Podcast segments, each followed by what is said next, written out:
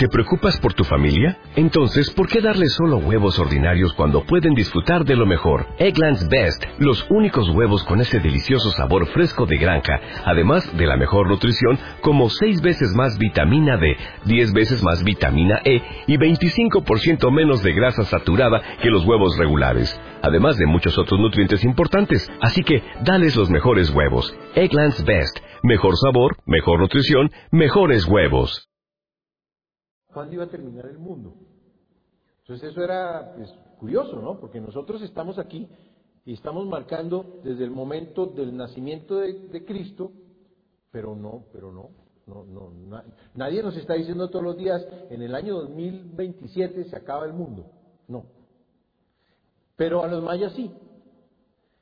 Bueno, eso es la información maya, que da lugar a una nueva era de 13 cielos, 13 periodos de 52 años, los tres, los Oxlajuchtiku, los 13 de Dios, que son 676 años de luz que se supone que arrancan en el año 2012.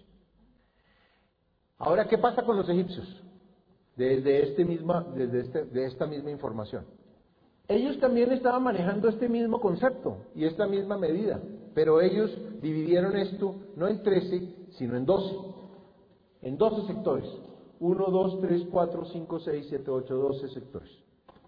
igual, también le pusieron nombres de animales. Piscis, la época en que yo creo, el yo creo, las creencias. O sea, el hombre no tiene poder. El poder lo tiene alguien que viene y le cuenta el cuento y entonces yo lo creo. Y yo lo creo porque le tengo confianza al hombre. Pero realmente yo no sé si es una creencia. O sea, creer significa confiar.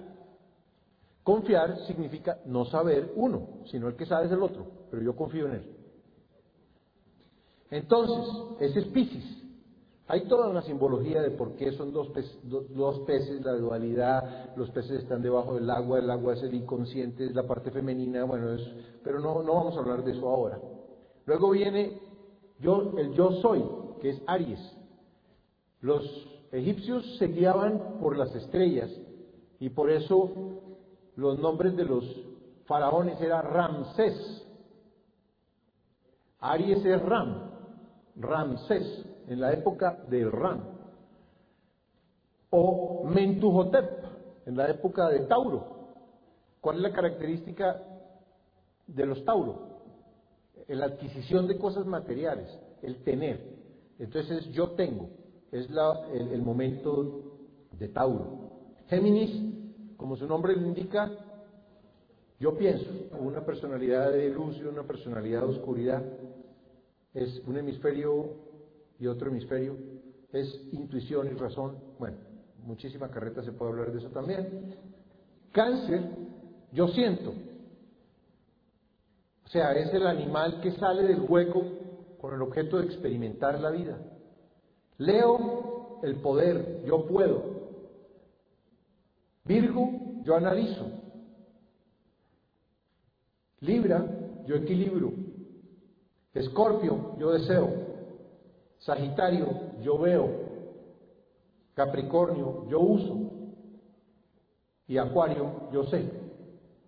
O sea, ¿qué significa? Que cada uno, nosotros estamos viendo los signos del zodíaco como si fueran de un año.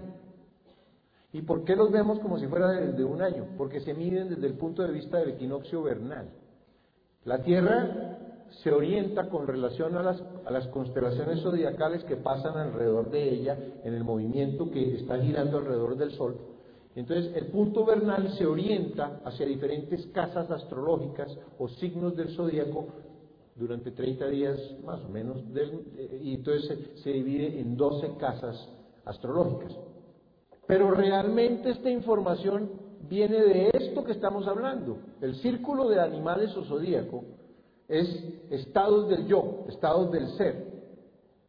Este es el templo de Déndera y en el Déndera se encuentra el zodíaco de Déndera. Y el zodíaco de Déndera está explicando toda esta información que yo les estoy diciendo a ustedes, pues desde el punto de vista egipcio y no tan clarito ni tan, ni tan masticadito como se las estoy dando yo a ustedes, pero es la mismo, el mismo cuento. Ahí están todas las constelaciones, está el paso, está todos los signos, está lo que significa, está absolutamente todo. Y ahora hablemos de los hindúes. Para los hindúes, nosotros estamos en el Kali Yuga, que ellos definían como la era, o definen como la era de la oscuridad. Mejor dicho, todos están de acuerdo que todos estamos en la era de oscuridad. Si, si, cogemos los babilonios, si cogemos todas las culturas antiguas, estamos en la oscuridad más, más macha. Y para los hindúes es la era de la cantidad. ¿Qué significa la era de la cantidad? Todo lo único que importa es la medida. Yo, yo, yo todo lo mido. Yo te mido a ti por cuánta plata tienes. ¿Sí? O sea, es, la medida es la forma. Para que exista medida tiene que existir la forma. Sin forma no hay medida. Por eso el espíritu no tiene medida, es infinito. Es un concepto bien interesante. En el sentido de que el espíritu es infinito, no tiene forma, no hay manera de medirlo, es eterno. No tiene medida. Lo que tiene medida es el cuerpo humano, es el ego, es el paso del tiempo, es la personalidad, es el sistema de creencias que tenemos instalado en nuestra mente. Para los hindúes también viene lo que se conoce como el Satya Krita Yuga, que significa el amanecer a la luz y a la espiritualidad. O sea, también se ponen de acuerdo en que viene la luz. Todas las culturas están diciendo, viene un cambio, viene la época de luz. No, no estoy entrando a profundizar mucho sobre ninguno de los, de los aspectos, sino quiero que pasarles una cierta información que les dé una referencia para poder entrar en el tema que, nos, que necesito llevarlos. Shiva reencarna para sacar al hombre de los líos en los que se mete cada, cada rato. Entonces, se supone que la próxima reencarnación de Shiva, que debe ya haber reencarnado sobre la Tierra, o que debe estar a punto de manifestar su reencarnación sobre la Tierra, es como Kalki. Y Kalki es una figura que tiene que ver con un caballo. Entonces, hay una relación entre el caballo y la reencarnación de Shiva ahora en el Kali Yuga. Los hindúes dividieron el ciclo en toda la mitad. Ellos no cuentan esta parte porque ellos creen que esto se repite como un espejo invertido. Entonces aquí está el Satya Yuga, esta es la época de oro, después viene la época de bronce, después viene, se va degradando y estamos en la época de hierro. O sea, es, es de para abajo. Nosotros estamos convencidos que estamos en el momento más importante de la humanidad y resulta que somos los más bestias de todos. O sea, estamos en la oscuridad más impresionante del mundo, eh, de la historia, perdón. Resulta que hemos ido bajando de nivel de información, porque después del diluvio, en lo que llamaron los egipcios el septepi o el nuevo comienzo, a la tierra vienen seres extraordinarios que vienen a sembrar el conocimiento. Son los que los, de los mitos, los que se convierten en figuras mitológicas. Vienen a sembrar el conocimiento, vienen a, enseñarle al hombre la agricultura, vienen a enseñarle al hombre las leyes, vienen a enseñarle al hombre la arquitectura, vienen a enseñarle al hombre, bueno, la astronomía, toda la historia de la precesión de los equinoccios que ellos se han pasado 13.000 años midiendo. Entonces ellos se encarnan seres extraordinarios en esos momentos con el objeto de entregar esa información. Y esa información comienza como en el juego del teléfono.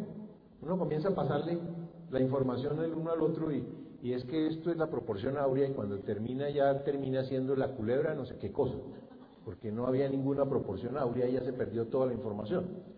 Y eso es lo que ha pasado con nosotros, hemos ido perdiendo la información con el paso del tiempo. Entonces, desde el punto de vista egipcio, nosotros nos encontramos pasando desde de Pisces a, Acuario. Pisces es el yo creo, Acuario es el yo sé. Un cambio igual de fundamental que el jaguar al halcón. Estamos hablando exactamente el mismo cuento, con figuras distintas, pero filosóficamente estamos hablando de lo mismo. Ahora, miren esto que viene que es más sorprendente todavía.